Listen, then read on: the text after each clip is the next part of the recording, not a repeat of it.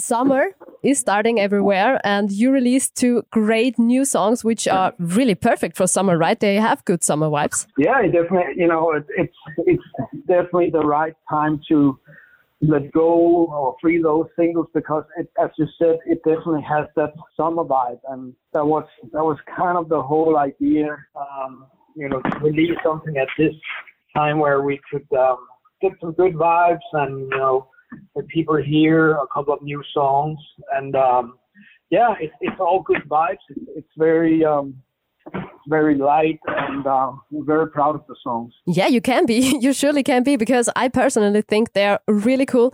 Uh, Wait a minute, my girl. I really fell in love with this song immediately because you just want to kind of sing and dance to it, right? Yeah, you know, it's one of those songs that kind of takes you back to the the 50s rock and roll like Jerry Lewis, Little Richard.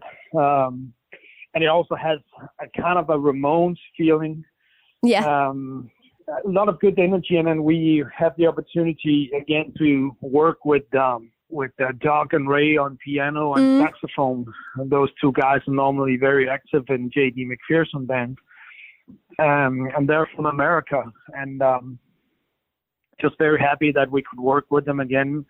It worked out very good the last time we um, had them on the song uh, "Die to Live." Yeah. And uh, yeah, and so it's almost like when the song finishes, it's almost like it belongs to some kind of soundtrack or something. Um, yeah, I know it, what you mean. It, it definitely has. It definitely has that kind of you know. It, you're almost thinking on the movie Great Balls of Fire or Grease where they're dancing uh, right, and all that right. stuff. But yeah, it has a good vibe. Yeah, yeah. I know you're um, a great fan of Elvis Presley too, and I think that uh, comes through too. Oh yeah, you know, we, I have that um, break in the songs where in the song where I said my heart beats so he scared me to death. Oh, that's I love actually it. coming from that's actually coming from a from an Elvis song. Really? So I wanted to tease, yeah, I wanted to tease the fans to see if they notice it's just a, a little detail. Um, cool. So I think um, subconsciously I knew it because I knew I, kind of it reminded me of Elvis Presley, and I knew that you're a great fan of him, but I didn't uh, catch catch this line. But now I know. Very good. Yeah. Very cool. Um, and the other song, of course, Dagen Før. I don't know if I pronounce uh -huh. it uh, correctly, um, is uh, perfect to learn some Danish and improve my Danish skills, just like um, with For Evigt. and um, mm -hmm. you said in an interview that you were uh, very happy that Stine Bramsen joined you for this song. She sure as hell has a good voice. Yeah, you know, it's uh, it's one of those songs that I started writing it a long time ago, actually. Um, and then when I start writing the new album, a little bit later, um, I was in a different um, mode. You know, that the next record that's coming later this year is probably our most heavy record to date. And um, so I just kept on writing and being in the same bubble with this record. And when I was actually done writing, my, my girlfriend, Jeanette, said, What happened to that song where you had some Danish lines and you talked about mm-hmm. Stine Bramsen. So yeah, you know, I, I never finished that one. You know, it, now I'm really in the heavy mode. So it's uh maybe I don't know if it belongs on that record. Mm-hmm. and she she became really angry about it. Said you have to finish that song. It's it's amazing. It's okay. You know, oh, okay. Let let's let's see what yeah, happens. Yeah, listen so I, to your wife, Michael. yeah, yeah. So I picked up the guitar and I end up finishing the song within 30 minutes because uh, suddenly it all just came to me. I said, you know what? It turned out great. and um, I'm going to get in contact with Stine and see if that's something she would like to do. And yeah. it was totally up her alley she sounds amazing on the song. Yeah, I think so too. cool. So um, you kind of had the song uh, before you finished the song, and then she joined you in the studio, and then you recorded it together. Yeah, as I said, you know, it, it was a song that I've been working on a long time ago, and never really finished it. And then it ended up being the last song I finished for cool. okay. a new album. And um, he's been on my radar for a long time. You know, I always liked uh, her voice, you know, mm-hmm. and she's one of those uh, female singers here in Denmark. I, I have respect for because she she knows what she's doing. She's a natural talent, and um, and I just said, you know, maybe one day, you know, we can do something together, but it has to come naturally, and that's that's the reason why I've just been waiting for the right song to pick up. Um, yeah.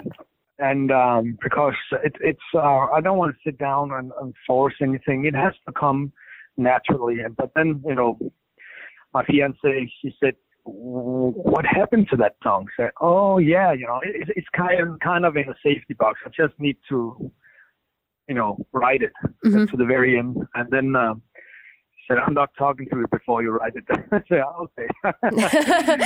okay, but um, I, th- I think um, the best things happen this way. It has to come naturally. And then if it fits, if something's a match and kind of you like Volbeat and her is a match, then, then it works and then it will be perfect. And then you will be satisfied with it. Yeah, yeah, yeah. You know, we, we played the song for Stine and she really liked, uh, liked the song and, um, and she joined us in the studio and um, she was very quick about it, you know, and it turned out really good. And we decided to re- release those two songs here during the summer. Um, it was the right time, you know, to let people have some new Volt with some good, positive um, vibes, and uh, and then later this year the new Volbeat album will come with a lot of thunder and lightning. Oh, we're very excited of it. That's a statement. So I, I'm very excited about it. Good that you say this because I have to ask you something. It's kind of a, a little confession.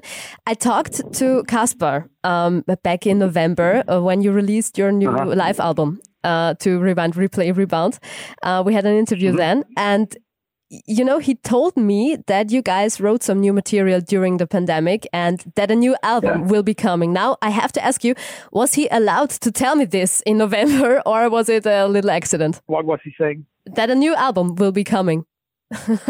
next year. Yeah, yeah, yeah. You know, it, everything is fine. You know, uh, sometimes I don't get why everything has to be so, you know, one big secret. You know, mysterious. you know, Mm. Yeah, it, it is what it is, and you know, uh, that's a new. Uh, you know, of course, we have a release date, but uh, I'm not allowed to say anything about that. I can only say that it comes later this year, and it will be out this year, and it will be heavy.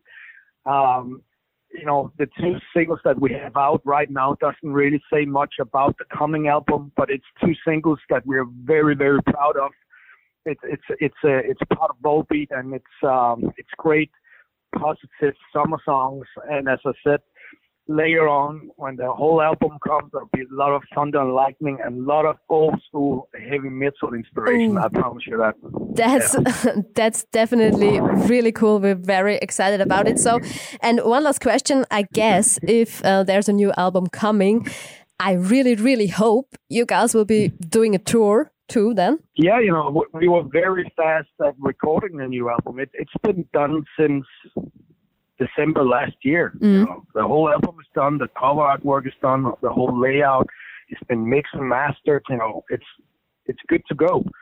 And you know, it, we were very fast about recording it because then we thought, okay, um, this uh, coronavirus it might be over in a few months, and then we can tour again, and then you know, we can come back um, and release the album, go mm-hmm. on tour again. But then, as we all know, the pandemic just continued, and um, but now you know we have this new record in the safety box, and of course, the whole plan is to release it when it's possible to do promotional work. So we're going to the U.S. in October. I think it's late September and October. We're going to the U.S. and play some shows, and um, then I can definitely promise you. Uh, I, I don't know if it's going to be more European shows this year, but next year there's going to be a huge Volbeat tour in Europe and in the United States. So it's that's going to be a lot of Volbeat that's very, very, very good. I'm really happy to hear that. Yeah. So I think we see you next year at the Nova Rock? Yeah, you know, yeah. as I said, we will probably be everywhere. Um, so we're not we're not holding anything back. You know, we're recharged, we're reloaded, we're we're ready to go. So um, perfect.